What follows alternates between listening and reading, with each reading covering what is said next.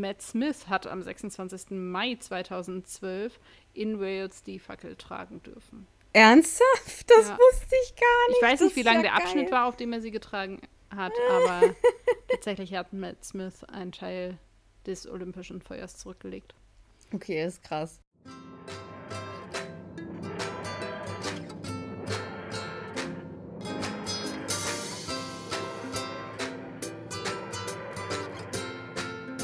Hallo ihr Lieben, herzlich willkommen zu einer neuen Ausgabe von Brillant, ein Dr. Who Podcast. Ich bin Tabea, ich trinke Tee. Mir gegenüber sitzt meine wunderbare Podcast-Partnerin Stella. Wie geht es dir? Ich überlege gerade, seit wann wir eigentlich das immer so machen, dass du anfängst. Warum wir nicht eigentlich mal die Rollen tauschen? Das haben Irgendwann... wir von Anfang an so gemacht und dann haben wir es einmal bei einem Special andersrum gemacht und das war der Gag ah, okay. Ähm, ja. Mir geht's gut. Ich trinke heiße Schokolade und weil die so lecker ist, ist sie leider schon fast alle. Na. Weil ich sie schon bei unserer Vorbesprechung so vor mich hingenibbelt habe. Mhm. Und ich habe festgestellt, bei uns in der TARDIS ist es ziemlich unordentlich. Es ist ziemlich voll und ziemlich unordentlich. Das ist richtig, das ist richtig. Bei dir sind Sachen angekommen, bei mir auch. Ja, und zwar ist es so, dass witzigerweise auf die Instagram-Story mit der Frage, ob und wie wir unsere Crowd, unsere Fans, unsere Stalker benennen wollen, überhaupt gar keine Rückmeldung kam. Dafür aber auf anderen Wegen dann im Nachhinein, weil Menschen die Instagram-Story verpasst haben. Mhm. Und dann haben wir die uns zugetragenen Vorschläge so ein bisschen uns angeguckt und zusammengemodelt und sind jetzt zu einem Ergebnis gekommen. Oha. Und wir werden das jetzt mal ausprobieren und gucken, wie sich das so anfühlt und äh, ob ihr damit konform geht und ob das so für uns alle funktioniert.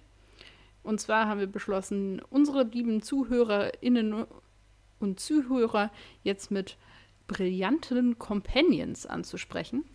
Genau. Das kombiniert so ein bisschen äh, das Beste aller Welten. Außerdem finde ich auch das Schöne, es ist äh, auch schön genderneutral, stelle ich gerade fest.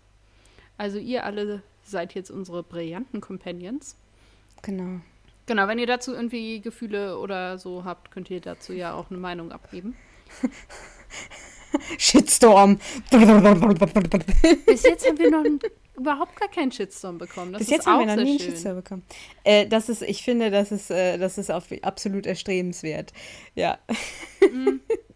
Sonst haben wir noch sehr nette Nachrichten von Tim per Instagram bekommen, der ein bisschen was dazu gesagt hat, wie es ihm denn so in der Winterzeit geht.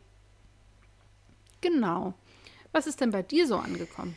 Genau, ich habe drei Mails gekriegt. Einmal von Christoph. Die Mail hatte ich schon sehr lange irgendwie äh, in petto, hab, bin dann drüber weggekommen und habe es beim letzten Mal vergessen. Aber der Christoph hat auf jeden Fall äh, uns eine sehr schöne Mail geschrieben. Dann hat mir eine Namensvetterin, äh, nennt man das, glaube ich, geschrieben.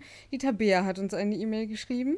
Äh, genau, und der Jan hat mal wieder geschrieben und äh, hat sich auch äh, angeboten für Recherchearbeiten, äh, obwohl er weiß, dass es dann natürlich irgendwie äh, organisatorisch ein bisschen kompliziert wäre, beziehungsweise dass er dann natürlich irgendwie mit im Podcast äh, integriert werden müsste. Fand ich aber eine ganz süße Reaktion auf unser auf unseren Witz vom letzten Mal. Auf, und ich muss auch sagen, dass mir die Recherchearbeit äh, mit auch äh, zu den liebsten Aufgaben des Aufnehmens gehört, weil ich dabei so witzige Dinge rausfinde, die ich eben vorher nicht wusste, was ja bei Recherche im Prinzip die Aufgabe ist. Ich weiß, Entschuldigung. Aber an sich, dass irgendwie auch meine Vorbereitung auf die Folge und so durchaus bereichert. Also ist es auch eine Aufgabe, die ich nicht unbedingt immer abtreten möchte. Genau, und Chris und Jan hatten auf jeden Fall auch noch äh, Vorschläge für Companion-Namen äh, gemacht. Äh, ah, Companion-Namen, oh Gott! Also für Community-Namen. Und äh, wir haben uns jetzt ja für, äh, für so eine Fusion entschieden im Prinzip. So sieht das aus. Genau. Und dann gab es noch den Vorschlag, ob wir denn nicht mal mit Gästen arbeiten möchten und uns Gäste einladen möchten. Das finden wir prinzipiell gar nicht so eine verkehrte Idee. Wir werden das ein bisschen in unserem Herzen bewegen, wen wir denn einladen wollen würden und über was wir denn dann reden täten. Falls ihr Vorschläge und Ideen zu Gästen habt oder wo wir Gäste sein könnten oder ähnliches, sind wir da total offen. Weil, sind wir mal ehrlich, so hunderttausende Ideen haben wir nicht. Und nee. unsere bisherigen Anfragen an Matt Smith und David Tennant sind leider bisher noch nicht beantwortet worden. Deswegen ja. ist ein bisschen schwierig auch auf der Front. Auch Peter Capaldi und Stephen Moffat und Russell T. Davies haben sich nie zurückgemeldet, verstehe ich gar nicht. Wir haben so zauberhafte E-Mails geschrieben. Und nix ist. Also. Wir fordern! Möchtet ihr nicht mal in unseren sehr, sehr bekannten deutschen Podcast kommen? Genau. Ähm, und es gibt äh, auch von mir, also ich bin auch wieder zu Hause, das heißt, ich sende jetzt wieder, also wir senden ja sowieso aus unserer TARDIS. Äh, jetzt habe ich mich reingeritten, ne? Ja. Ihr wisst, was ich meine. Also ich sitze nicht mehr im Schlafzimmer meiner Eltern. Weil ich natürlich mit Stella in der TARDIS bin, ist klar. Nochmal gerettet, finde ich. Ja. Äh, okay. Cool. Und damit steigen wir wahrscheinlich auch jetzt einfach schon mal ein. Wir sind in der elften Folge der zweiten Serie, wie Tabea immer so schön sagt, mit dem Titel Vierhö. Über genau. die möchten wir heute uns unterhalten. Mir genau, ist dann aufgefallen, das ist die letzte ja. Folge vor dem fulminanten Finale dieser zweiten Staffel. Ja. Das heißt, äh, bald ist auch wieder Special-Folgenzeit.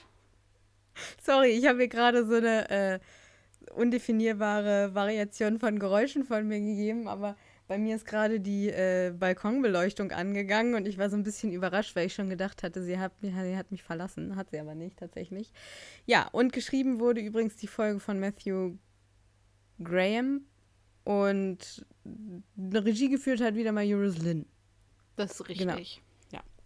So sieht das aus. Möchtest du uns denn erzählen, was in dieser Folge so passiert? Genau, also Kurzzusammenfassung jetzt. Der Doktor und Rose kommen in eine, also kommen in ein London von 2012, in dem die Olympischen Spiele stattfinden. Sie kommen zudem in eine Gegend, wo immer wieder Kinder verschwinden und treffen auf eine verunsichterte äh, Nachbarschaft. Ihnen fällt auf, dass ja, also äh, dass es da ein, ein recht zurückgezogenes Mädchen gibt, das mit ihrer Mutter zusammen wohnt und die ganze Zeit malt. Und dann besuchen sie die, weil sie denken, vielleicht könnte es da irgendwie einen Zusammenhang geben. Und der Doktor findet eben heraus, dass die, sie die Leute malt, die verschwinden.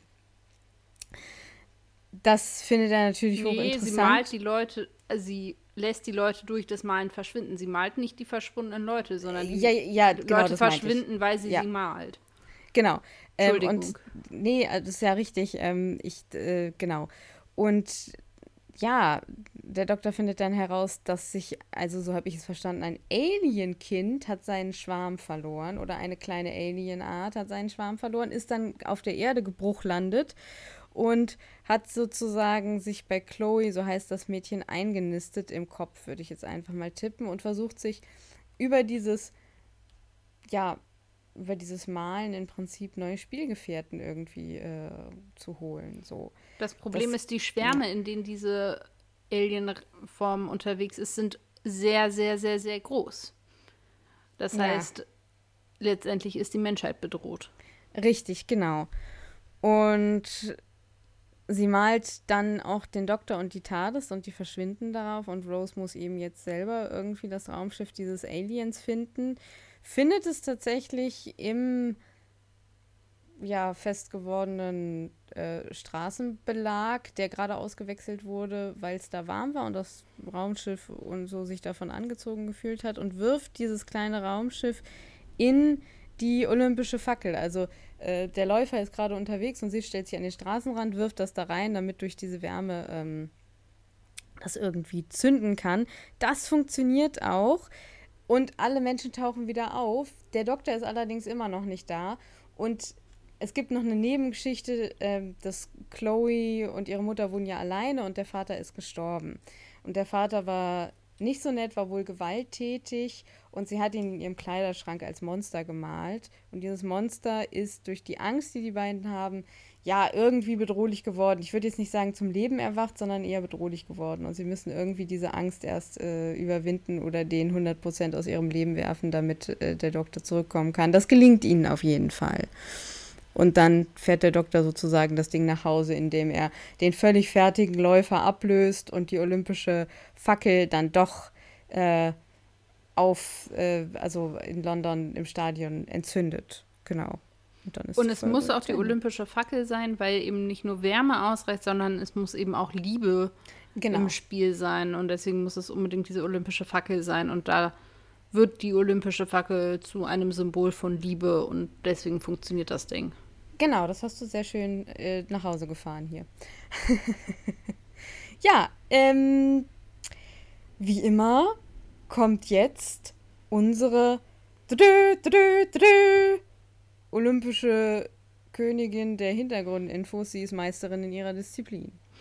Uiuiui, das hängt ja die Ansprüche sehr hoch. Kein Druck. Gar nicht, überhaupt nicht. Das eine ist schon mal, das ist tatsächlich zwar meine letzte Notiz, aber ich ziehe das jetzt einmal mal nach vorne.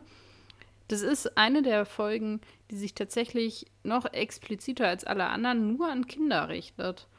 Also einer der Gründe, warum die unter anderem auch relativ negative Rezeptionen erhalten hat und nicht so hoch gelobt wurde. Man könnte auch sagen, es ist eine der schlecht bewertesten Doctor Who-Folgen in der Geschichte. Auch das mhm. habe ich bei meiner Recherche rausgefunden das könnte unter anderem darauf zurückgeführt werden, dass es eben eine vornehmlich an Kinder gerichtete Folge ist. Was auch irgendwie, finde ich, nicht ganz unplausibel ist, wenn man sich die Folge anguckt. Zweite Staffel, man, that's the life. Wir hatten New Earth, wir hatten The Idiot's Lantern und jetzt haben wir vier Hör. Hm, ich sag's ja nur mal öfter mal wieder. Ja, ja und, und noch an, also Love and Monsters ja. ist ja auch nur ja.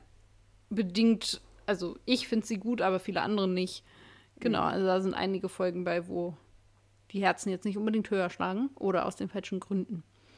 Diese Folge oder an der Stelle dieser Folge sollte eigentlich in dieser Staffel nämlich eine Folge von Stephen Fry sein. Mhm. Die ist aber nicht produziert worden. So richtig warum und wie das dazu kam, war nicht rauszufinden. Und deswegen ist diese quasi so als Ersatzfolge eingesprungen. Die sollte eigentlich in Staffel 3 erst auftauchen. Ähm, ist aber dann hier an diese Stelle gesprungen. Und deswegen ist es halt auch äh, so, dass es eine günstige Folge sein musste. Mhm. Ich finde, auch das merkt man der Folge an. Ja, sie ist viel on Location gedreht und so richtig und mehr oder weniger in nur einem Haus und der dazugehörigen Straße. Ja. Und das war auch eine der Bedingungen. Also als eben Graham diese Folge schreiben sollte, wurde ihm unter anderem gesagt, du musst das Budget klein halten und das Ganze muss innerhalb eines Hauses sich abspielen. Jetzt weiß ich, woran mich, ich habe die ganze Zeit, also unterbewusst, ich glaube, es hat dadurch so ein bisschen und gar nicht vom Witz her, sondern vom Stil her hat es deswegen so ein bisschen Sitcom-Charakter. Das kann durchaus damit also, dran liegen, dass es halt wenig ja. Ortswechsel gibt. Ja. Dann ist es so, keine Ahnung, wem es aufgefallen ist, aber es ist die erste Folge seit The Doctor Dances ohne Fatalitäten. Niemand stirbt. Stimmt, sie kommen alle wieder. Sie kommen alle wieder und der Vater ist vor der Folge gestorben. Ja. Dann ist es so, dass diese Alien-Spezies mit dem Namen Isolus inspiriert wurden von einem Film von 1978, der im englischen Original heißt Invasion of the Body Snatchers. Kennst du den? Mhm. Ja, das ist auf jeden Fall die Grundlage und Inspiration für diese Wesen. Ja. Weißt du Bescheid? Ich kenne den Film nicht. Und ich finde, das ist so ein Film, wo man sieht, dass so Übersetzung von Filmtiteln manchmal besser und manchmal schlechter gelingen. Mhm. Im Deutschen heißt der Film die Körperfresser kommen. Mhm.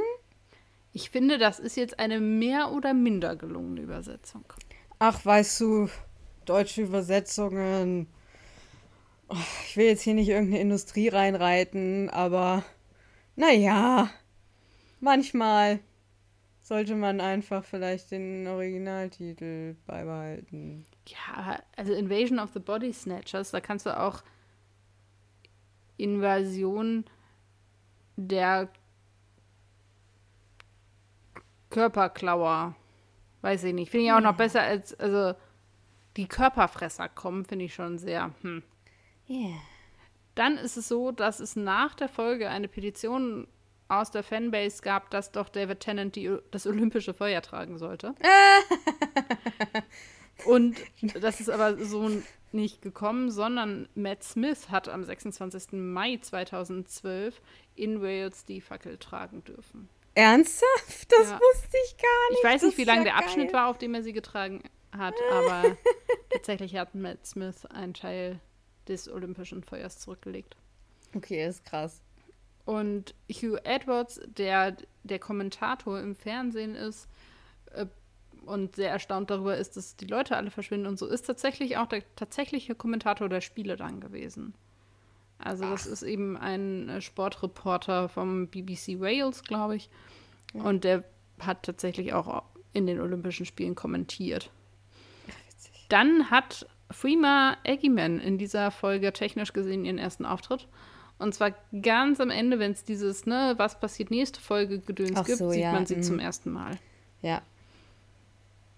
Und so viel tatsächlich erstmal von mir. Ja, krass. Das waren ein paar interessante Sachen. Auf jeden Fall.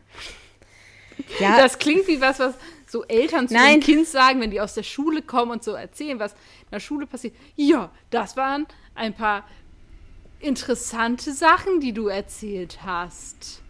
Nein, das meine ich nicht. Ich meine das immer ernst, wenn ich sowas sage. So. Dieses mit dem Nicht-Beliebten. Äh, ich muss dazu sagen, ich hatte, wir hatten das ja letzte Woche schon so ein bisschen angedeutet. Ich hatte die Folge im Prinzip komplett aus meinem Gedächtnis. Also, die war dann so, ach ja, die gibt es ja auch noch in der zweiten Staffel. Ja, und die gibt es auch noch überhaupt. Ja, die gibt es insgesamt noch. Ja, zur Story. Was kann man denn da zur Story sagen? Also eine spannende oder ja, witzige Beobachtung, die ich gemacht habe, ist ja, dass wir jetzt also diese Folge Zeitreise nochmal ganz neu beleuchtet weil zu dem Zeitpunkt der Ausstrahlung der Folge war es ja eine Folge, in der der Doktor und Rose in die Zukunft gereist sind. Mhm. Gucken wir die Folge heute, sind der Doktor und Rose technisch gesehen in die Vergangenheit gereist. Ah, ja, das ist interessant. Das stimmt tatsächlich. Ich bin dann immer so schnell und versetze mich irgendwie in die Ausstrahlungszeit ursprünglich. Ich habe dann sofort so gedacht, ah, sie sind in die nahe Zukunft gereist. Alles klar, Olympia 2012. Dann habe ich erstmal nachgeguckt, ob die Olympischen Spiele wirklich 2012 in London waren. Waren sie. Waren sie. Ja. Also, ich ähm, habe so ein bisschen äh, gedacht, das ist eigentlich gar nicht mehr so schlimm, wie ich es in Erinnerung habe, weil ich habe in Erinnerung, dass ich die Folge überhaupt nicht mochte. Und ich finde aber, es ist eine ziemlich gute Folge für Rose.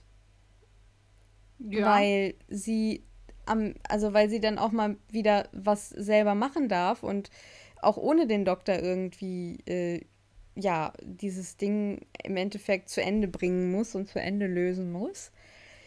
Ich finde dieses ganze Nachbarschaftsszenario eigentlich ganz schön.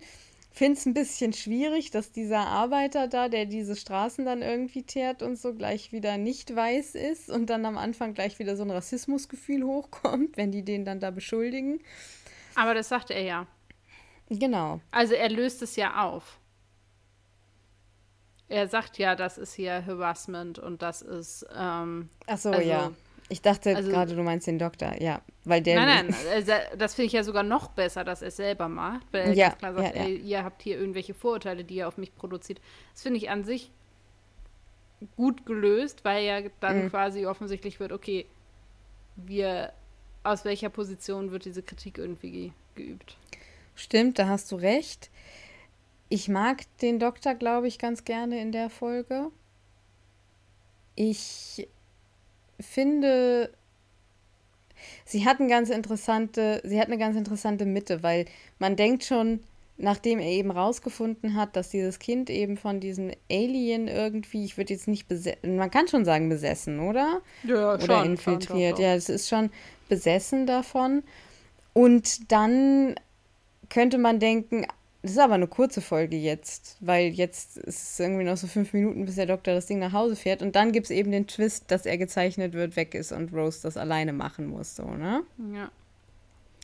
Ja, das finde ich eben schon ziemlich ja. interessant. Ja, ich hatte noch ähm, aufgeschrieben, was ich tatsächlich ein, was den schönsten Moment der Folge finde, was ein bisschen schade ist, aber für mich so war, ist direkt am Anfang, dass der Doktor mehr oder weniger falsch parkt und erstmal die TARDIS umparken muss, weil er gegen diese Wand guckt. Ich finde es einfach irgendwie, ich weiß nicht, das macht mich irgendwie froh. Es ist nur so ein ganz kurzer Moment, aber er hat mich doch sehr zum Schmunzeln gebracht. Mm, Mein Problem mit der Geschichte ist tatsächlich gar nicht die Geschichte an sich, sondern dass es zu viele Erzählungen gibt. Also Mhm. zum einen wird eben von Kindesmissbrauch geredet und auch sehr explizit und sehr deutlich. Also der Missbrauch, der an Chloe begangen wurde durch ihren Vater, in welcher Form auch immer. Dann gibt es das Narrativ um dieses, um diese Isolus, um diese Alienform, die wir so noch nicht kennengelernt haben. Dann gibt es Mhm. diese Erzählung mit den Olympischen Spielen. Dann gibt es diese Nachbarschaft und die gemalten Kinder. Also es ist irgendwie zu viel an Baustellen, an denen irgendwie da rumgetüftelt wird, meiner Meinung nach. Und ich hätte es viel spannender gefunden, wenn man sich auf diese Alien-Spezies noch ein bisschen mehr konzentriert hätte und diese ganze Vaterkiste da rausgestrichen hat. Also warum kann da nicht auch einfach eine Mutter mit ihrem Kind wohnen, Feierabend? Ja, das Warum war muss 2006, ne? Ja, also das wäre so Ja, ja, ich verstehe Hätte dich ich- komplett. für die Geschichte schöner gefunden, wenn Ja. man dann noch ein bisschen mehr über diese Aliens rau hätte rausfinden können, die ich unglaublich spannend finde. Also Ja. die Idee dieser Aliens, wo die Kinder tausende von Jahre brauchen, um erwachsen zu werden und ganz viel miteinander spielen und damit sie spielen können, sich imaginäre Welten erschaffen, in denen sie dann spielen können und so. Da hätte man, das hätte man ausschöpfen müssen, meiner Meinung nach, weil Ja. das wird nur gesagt und ich hätte es gerne auch gesehen. Absolut, ich auch. Du hast völlig recht. Die finde ich, also die kommen einfach viel zu kurz, auch weil, unter anderem, weil ich sie sehr schön finde. Also rein ästhetisch finde ich, sind Die das mal sehen schon richtig cool schöne Aliens. Ja. Irgendwie so ein bisschen, ja, eine Mischung aus Blume und Qualle. ist ganz witzig jetzt in der, in der aktuellen Star Trek Staffel. Ich spoiler jetzt nichts, aber da gibt es auch so ein, ein, eine äh, Figur, die ganz kurz vorkommt, nur oder so eine Alien-Rasse, die auch so aussieht. Ja, und ich so in das, der Art. So Das hätte man noch mehr. Pilz, Pilzblume. Ja, und dann, dass man irgendwie da mehr erfährt und Pilzquallenblume. ah, das ist irgendwie verpasste Gelegenheit, finde Ja. ich so ein bisschen. Was mir halt gut gefallen hat, dass es generell eine Folge mit einem hohen Anteil von People of Color war, also sowohl Chloe als auch ihre Mutter, wie auch eben dieser ähm, Straßenarbeiter, dessen Name ich mir sogar aufgeschrieben habe, nämlich Kel. Wobei eben Kel und die Mutter von Chloe tatsächlich auch bei Tatsächlich Liebe mitgespielt haben. Ja! Ähm, nur so Randbemerkung. Stimmt. das fand ich an sich ganz schön, dass es da eben irgendwie einen relativ hohen Diversity-Faktor gab in der Folge. Vor allem eben in auch dieser sehr weißen Nachbarschaft, also sehr Reihenhäuser, sehr Familien und so, also Ja, ja, das ist schon Desperate so Housewives ne? lässt grüßen so ein bisschen, Ja, ne? ja. Desperate Housewives in England.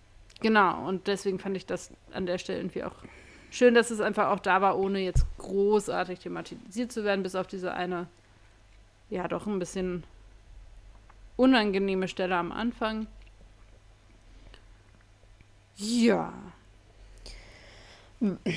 Ja, was ich noch ganz schön finde, ist, dass es trotz der ja relativ ernsten Themen witzige Momente gibt. Mhm. Also gerade am Anfang, also ja, er packt die TARDIS falsch und dann streiten sich da aber auch alle und dann sagt er, brüllt er irgendwann einfach nur noch so Fingers on Lips Ja, und macht dann den hier und äh, dann verstummen alle. Das fand ich auch sehr witzig. Wie gruselig fandest du denn jetzt das Kind? Weil das war ja letztes Mal so Thema, ne, dass du gesagt hast, so Gruselfaktor Kind. mm, ich weiß es nicht. Also der Vater war natürlich deutlich gruseliger. Ja. Ähm.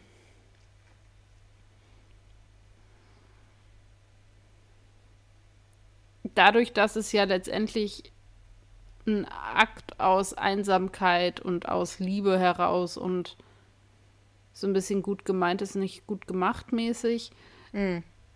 nimmt das dem natürlich ganz viel Grusel. Ja.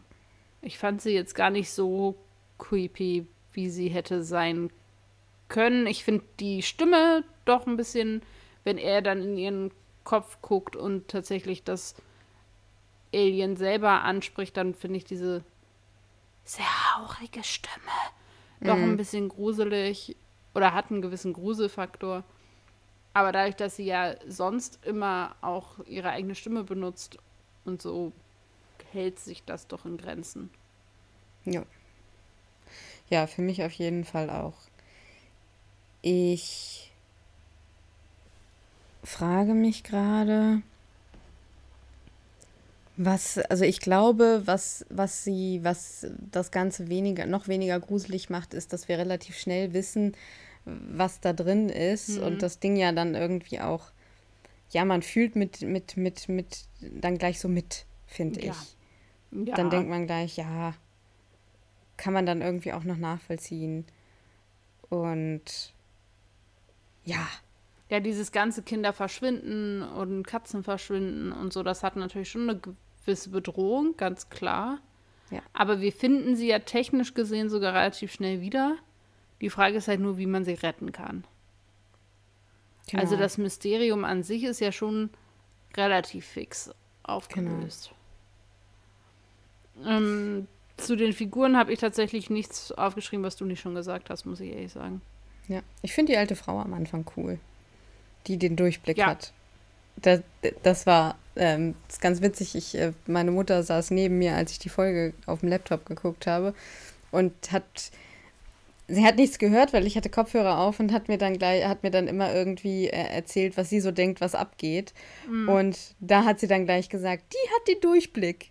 Die weiß, was Sache ist. Und ich so, ja, Das ist so. Ich finde, sie sieht ein Das bisschen ist so. aus wie die Oma, die wir in der ersten Martha-Folge wiedersehen werden, die dann ja gar nicht so nett ist. Ich finde, Ja. die sehen sich ein bisschen ähnlich. Und ich erst so ein bisschen irritiert war dadurch und dachte, Mhm. war die nicht eigentlich doch evil irgendwie? Was ja passiert, wenn du lange die Folgen nicht guckst und dann es so ein bisschen ineinander übergeht. Aber ja, an sich ist die schon ziemlich süß, weil sie ja sich am Ende dann auch bedankt und auch als einzige, witzigerweise. Die verlieren alle ihre Kinder und so und die Oma, der nichts abhanden gekommen ist, ich glaube, vielleicht war die Katze ihre, ich weiß es nicht, die Ja. bedankt sich dann. Genau, wenn die Kids wieder da sind. Das erinnert mich sehr an Fresh Dumbledore. Dass den Kids nichts passiert. Ja. Guter Mann. Ja, kleiner Nostalgiker an dieser Stelle. Mm.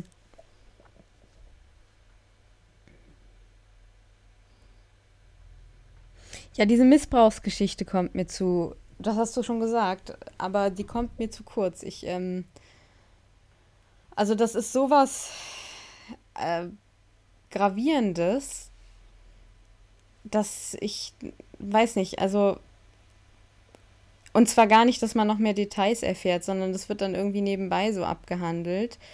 Und eigentlich geht es aber um diese Alien-Spezies. Und ich verstehe auch nicht so ganz, wie es dann zusammenhängt, dass der Vater dann immer noch da ist und sie müssen den dann irgendwie nochmal extra wegschicken. Das ist mir, das hat sich mir nicht ganz erschlossen, muss ich zugeben. Nö, mir auch nicht. Deswegen, also deswegen finde ich auch den Erzählstrang einfach ein, eine Schicht zu viel.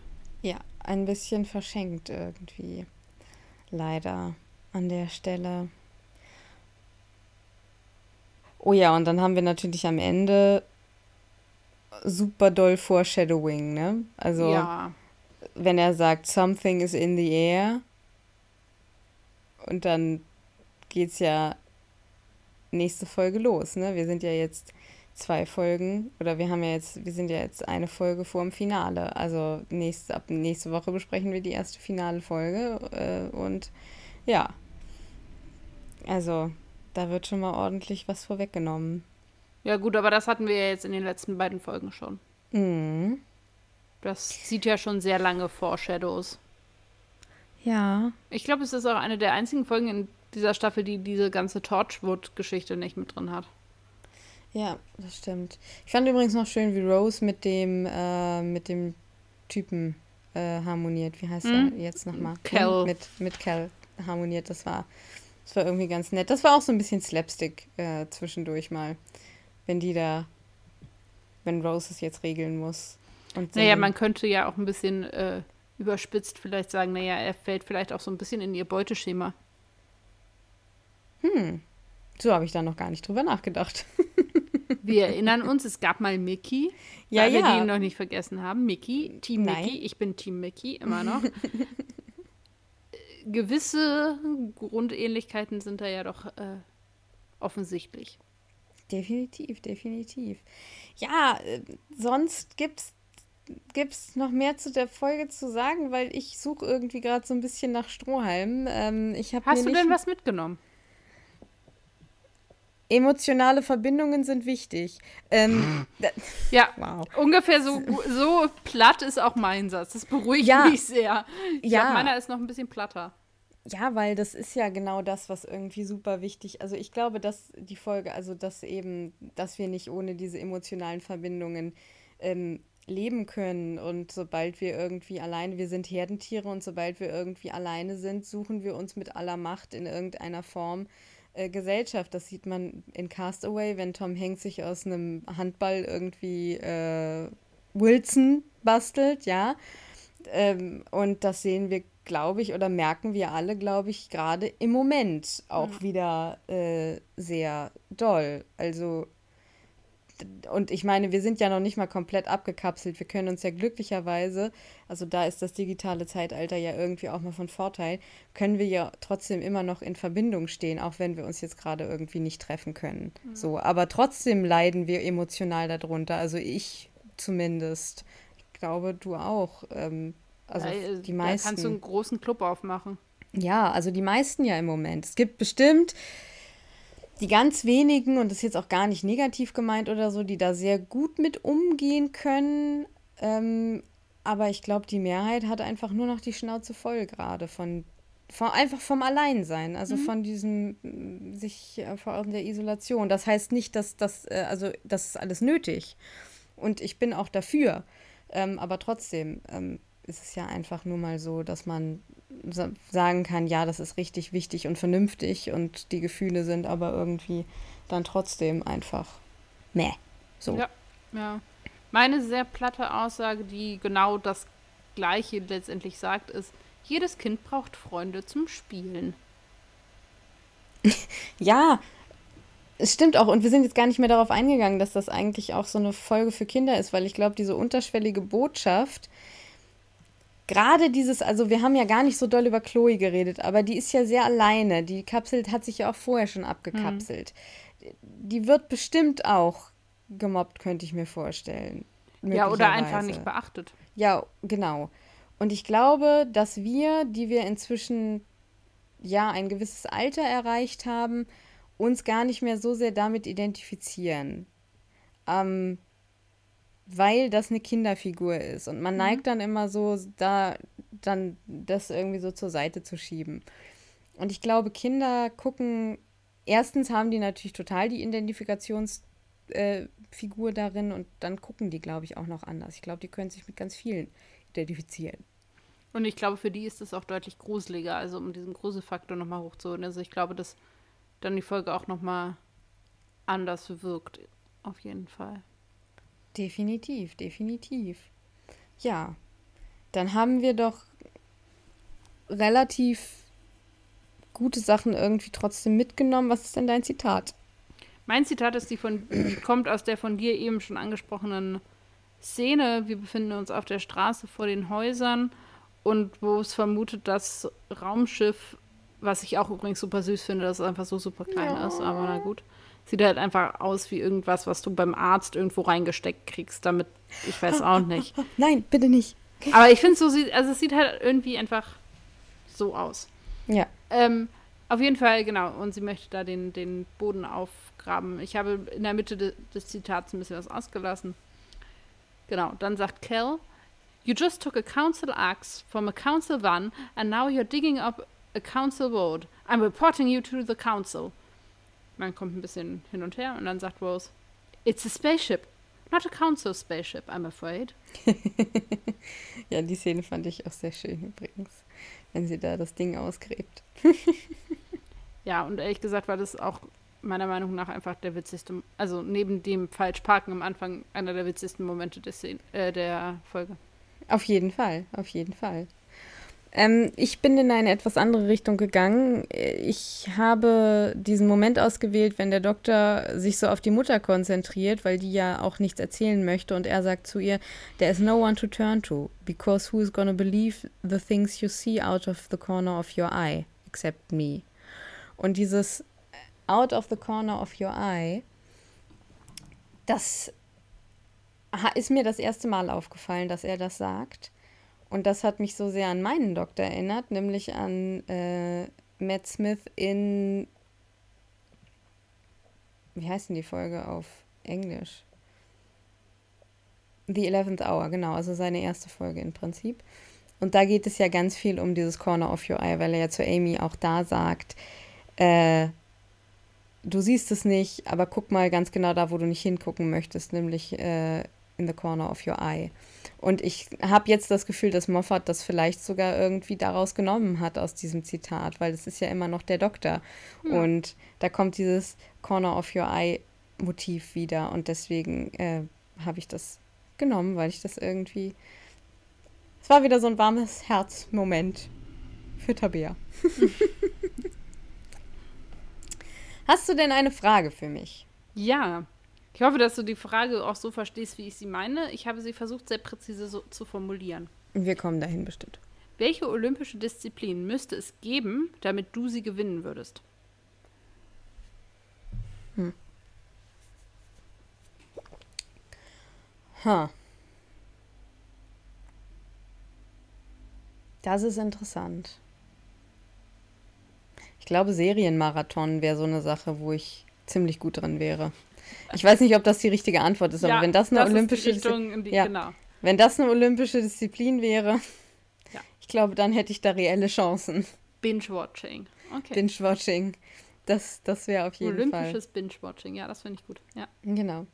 Meine Frage an dich ist Olympische Spiele ja oder nein? Und zwar so in dem, äh, also in die Richtung, guckst du denn Olympische Spiele oder nicht, wenn sie stattfinden? Wie wichtig ist dir das? Ähm? Ja, nee. also ich finde irgendwie die Idee, also Konzept an sich ist schön. Mhm. Ja. Aber ich gucke auch Fußball nur, wenn WM ist und dann auch nur so die großen Spiele. Und dann auch mehr so, weil viele Leute das gucken und man muss da doch mitgucken und das auch mit gut finden. Also es gibt echt, also tatsächlich muss ich an dieser Stelle sagen, wenig Sport, den ich so zur Unterhaltung gucke, also quasi gar keinen, bis ich jetzt an Darts herangeführt wurde. Das gucke ich jetzt tatsächlich gerne, finde das unterhaltsam und spannend, in den meisten Fällen je nach Match natürlich. Aber sonst finde ich Sport gucken einfach irgendwie so wenig erfüllend. Das finde ich so komplett faszinierend, dass, dass, dass, dass du jetzt Darts guckst. Ja. das hätte ich nie gedacht, dass das jetzt irgendwie so ein Ding ich wird. auch nicht. Sollte man das mal ausprobieren? Ja. Trick ist verstehen, was passiert. Also man ah. muss die Regeln kennen. Nicht, dass die so super kompliziert wären. muss man nicht einfach immer nur ins Bull Bulleye treffen? Oder nein, nein, okay. nein, nein. Fuck. An anderer Stelle werden wir hier vielleicht noch mal Darts erklären. Aber an sich, wenn man versteht, wie es gespielt wird, dann wird es ja auch spannend, weil sonst durchschaut man ja gar nicht, was passiert. Mhm. Und ich finde, man braucht so ein bisschen, um da reinzukommen, um so ein bisschen die Welt dahinter und so auch zu verstehen. Aber an sich, finde ich, kann das halt unglaublich spannend sein und, das, und es ist halt auch in der Regel auch schnell und ich weiß nicht, ich kann auch, glaube ich, mit Einzelsport mehr anfangen als mit Mannschaftssport. Mhm. Und bei Fußball ist es halt so ein, ja, irgendwie gucken das alle und dann guckt man das so mit. Vor allem eben bei so großen Spielen. Aber an sich bin ich halt auch nicht so der Sporttyp in vielerlei Hinsicht. Und warum soll ich anderen Menschen dabei zugucken, Sport, wenn sie Sport machen? Ich weiß nicht, es ist einfach. Nee, ich kenne, also ich bin ja noch krasser als du. Ich gucke ja gar keinen Sport. Also gar nicht so, weil ich aus Prinzip sage, ich gucke sowas nicht, sondern einfach, weil ich bis jetzt noch keinen Sport gefunden habe, der mich auch nur ansatzweise interessiert, da Menschen zuzusehen, wie sie den ausüben. Ja. ja? Ähm, also, weiß ich nicht. Ich mache es dann tatsächlich, also ich mache auch nicht so gerne so, also ich bin jetzt auch keine Sportskanone oder so, aber wenn ich dann irgendwie mich mit Sport beschäftige, mache ich es dann schon irgendwie selber. Also keine Ahnung, Joggen oder Kampfsport oder, oder so oder Yoga. Ähm, Was ich mir vielleicht ja, noch angucken würde, sind halt so Disziplinen wie Tanzen oder Eiskunstlauf oder solche Geschichten. Also wo es dann um Ästhetik und ja. solche Geschichten geht, da kann ich mich noch irgendwie für begeistern.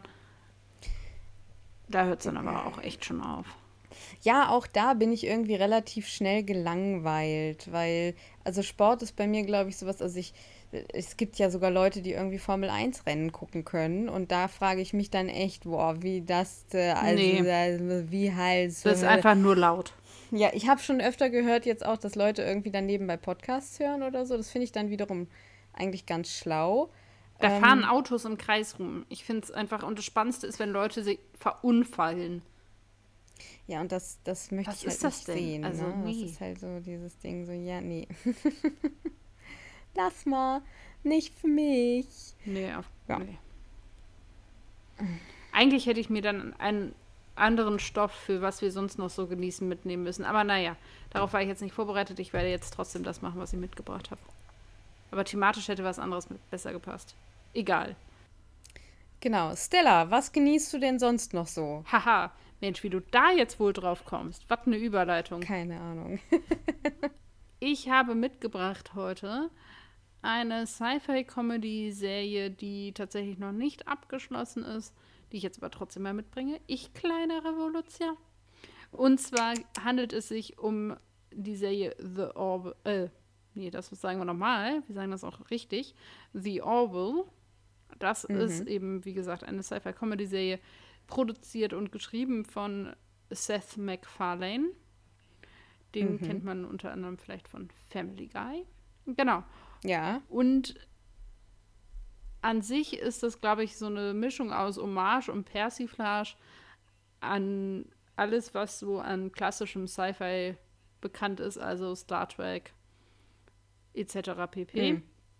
Man kann das Ganze gucken, die ersten zwei Staffeln, glaube ich, oder die ersten drei Staffeln auf Amazon Prime.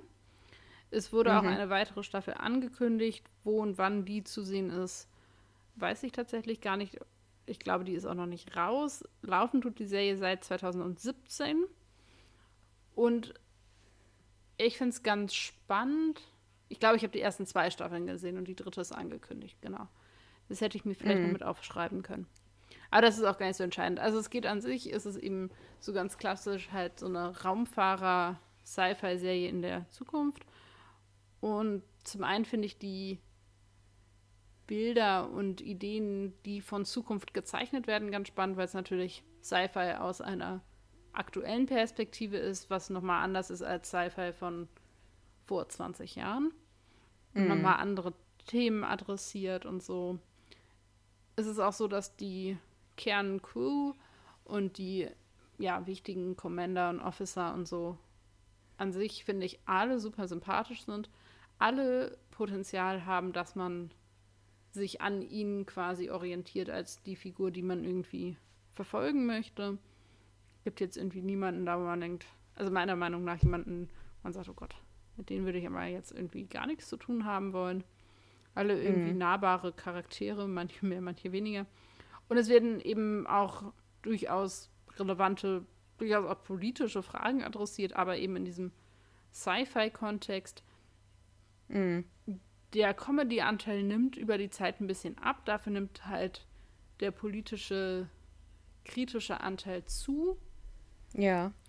Und es geht eben vor allem um Exploration die Orville ist eben auch das Schiff, auf dem die reisen und das ist eben ein Explorationsschiff. Aber es werden auch dementsprechend neue Völker kennengelernt und dann werden Verhandlungen mit denen geführt.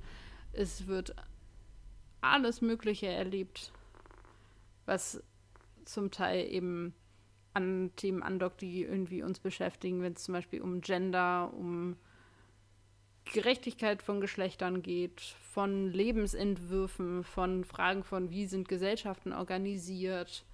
Mm.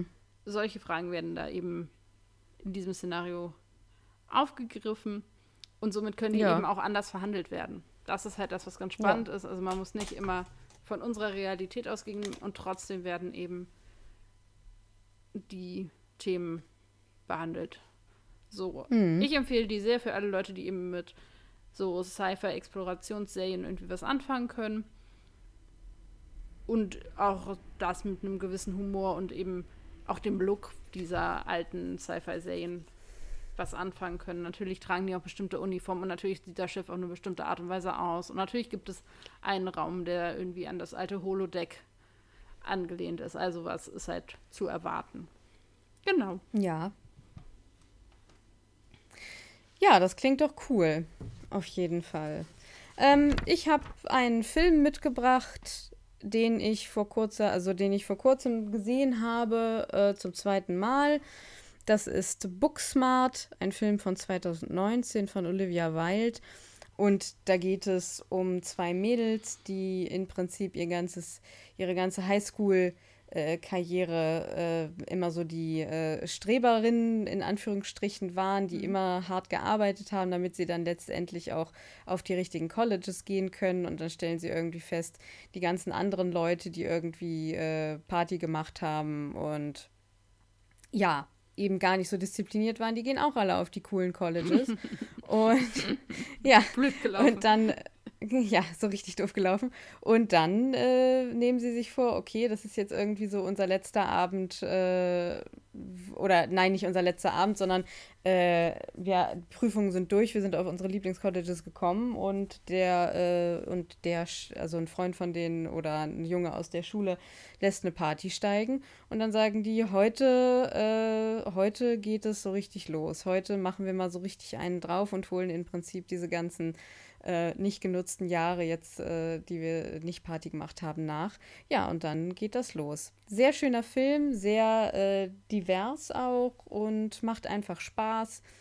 Ähm, ja, hat auch queere Figuren, ähm, ist sehr witzig und einfach sehr schön, intelligent gemacht, das Ganze. Das klingt gut. Ähm, die kannst du mir nochmal tatsächlich auch privat nochmal empfehlen und mir nochmal die Daten Ja, rüberrücken lassen. das mache ich doch mal. Cool, cool. Auf jeden Fall. Ja, wie schon angedeutet, nächste Woche geht es dann weiter mit dem Finale oder dem Anlauf zum Finale, wenn man so möchte. Genau. Ach, das wird spannend, das zu besprechen. Da bin ich schon. da werden wir auf jeden Fall auch viel wieder, viele Leute wiedersehen, die wir jetzt über diese Staffel schon kennengelernt haben. Wir werden alte Bekannte in allen Formen wieder treffen, würde ich mal so sagen. Definitiv, auf jeden Fall. Ja, freue ich mich auch drauf. Ja, haben wir noch irgendwas? Das war eine kurze Folge dieses Mal, aber man muss ja auch nicht immer so viel reden, ne? wenn man nicht so viel zu einer Folge zu sagen hat, einfach. Ich wollte gerade sagen, ja wenn alles geben. gesagt ist, dann ist halt auch alles gesagt. Genau. Wir entlassen euch in ein hoffentlich schönes Wochenende mit allem, was dazu gehört. Genau, ähm, macht es euch gemütlich und schön, so wie es euch eben gut tut. Wir freuen uns über Rückmeldungen aller Art. Ihr könnt uns erreichen über Instagram oder per E-Mail unter unserer E-Mail-Adresse. Das ist jetzt dein Einsatz. Äh, genau, äh, äh, brillant.drwho.web.de ist das. Ja, ja. genau. Und unsere Instagram-Seite Brillant, ein Dr. Who Podcast. Genau. Und ihr könnt uns gerne abonnieren auf den entsprechenden Seiten und uns Ja. folgen. Dann werdet ihr auch immer informiert, wenn es neue Folgen von uns gibt. Aber auch das Genau. läuft meistens dann auch per Instagram mehr oder minder zeitnah ab, je nachdem, wie schnell ich schaffe, das äh, zu posten. Nicht so wie letzte Woche, wo dann morgens die Folge rauskam und nachmittags mir einfiel, ah, ich muss da doch noch was machen. Voilà, das passiert natürlich auch. Wir sind Profis. Genau. Genau, und ich würde mich verabschieden mit ganz lieben Grüßen an euch. Und ich freue mich, äh, nächste Woche wieder für euch da sein zu können. Genau. Ja, also ich kann das nur so übernehmen. Ich wünsche euch ein schönes Wochenende, eine schöne Woche, wann auch immer ihr das hört. Und wie immer, wenn ihr es erübrigen könnt, macht was Kreatives. Ade bis nächste Woche.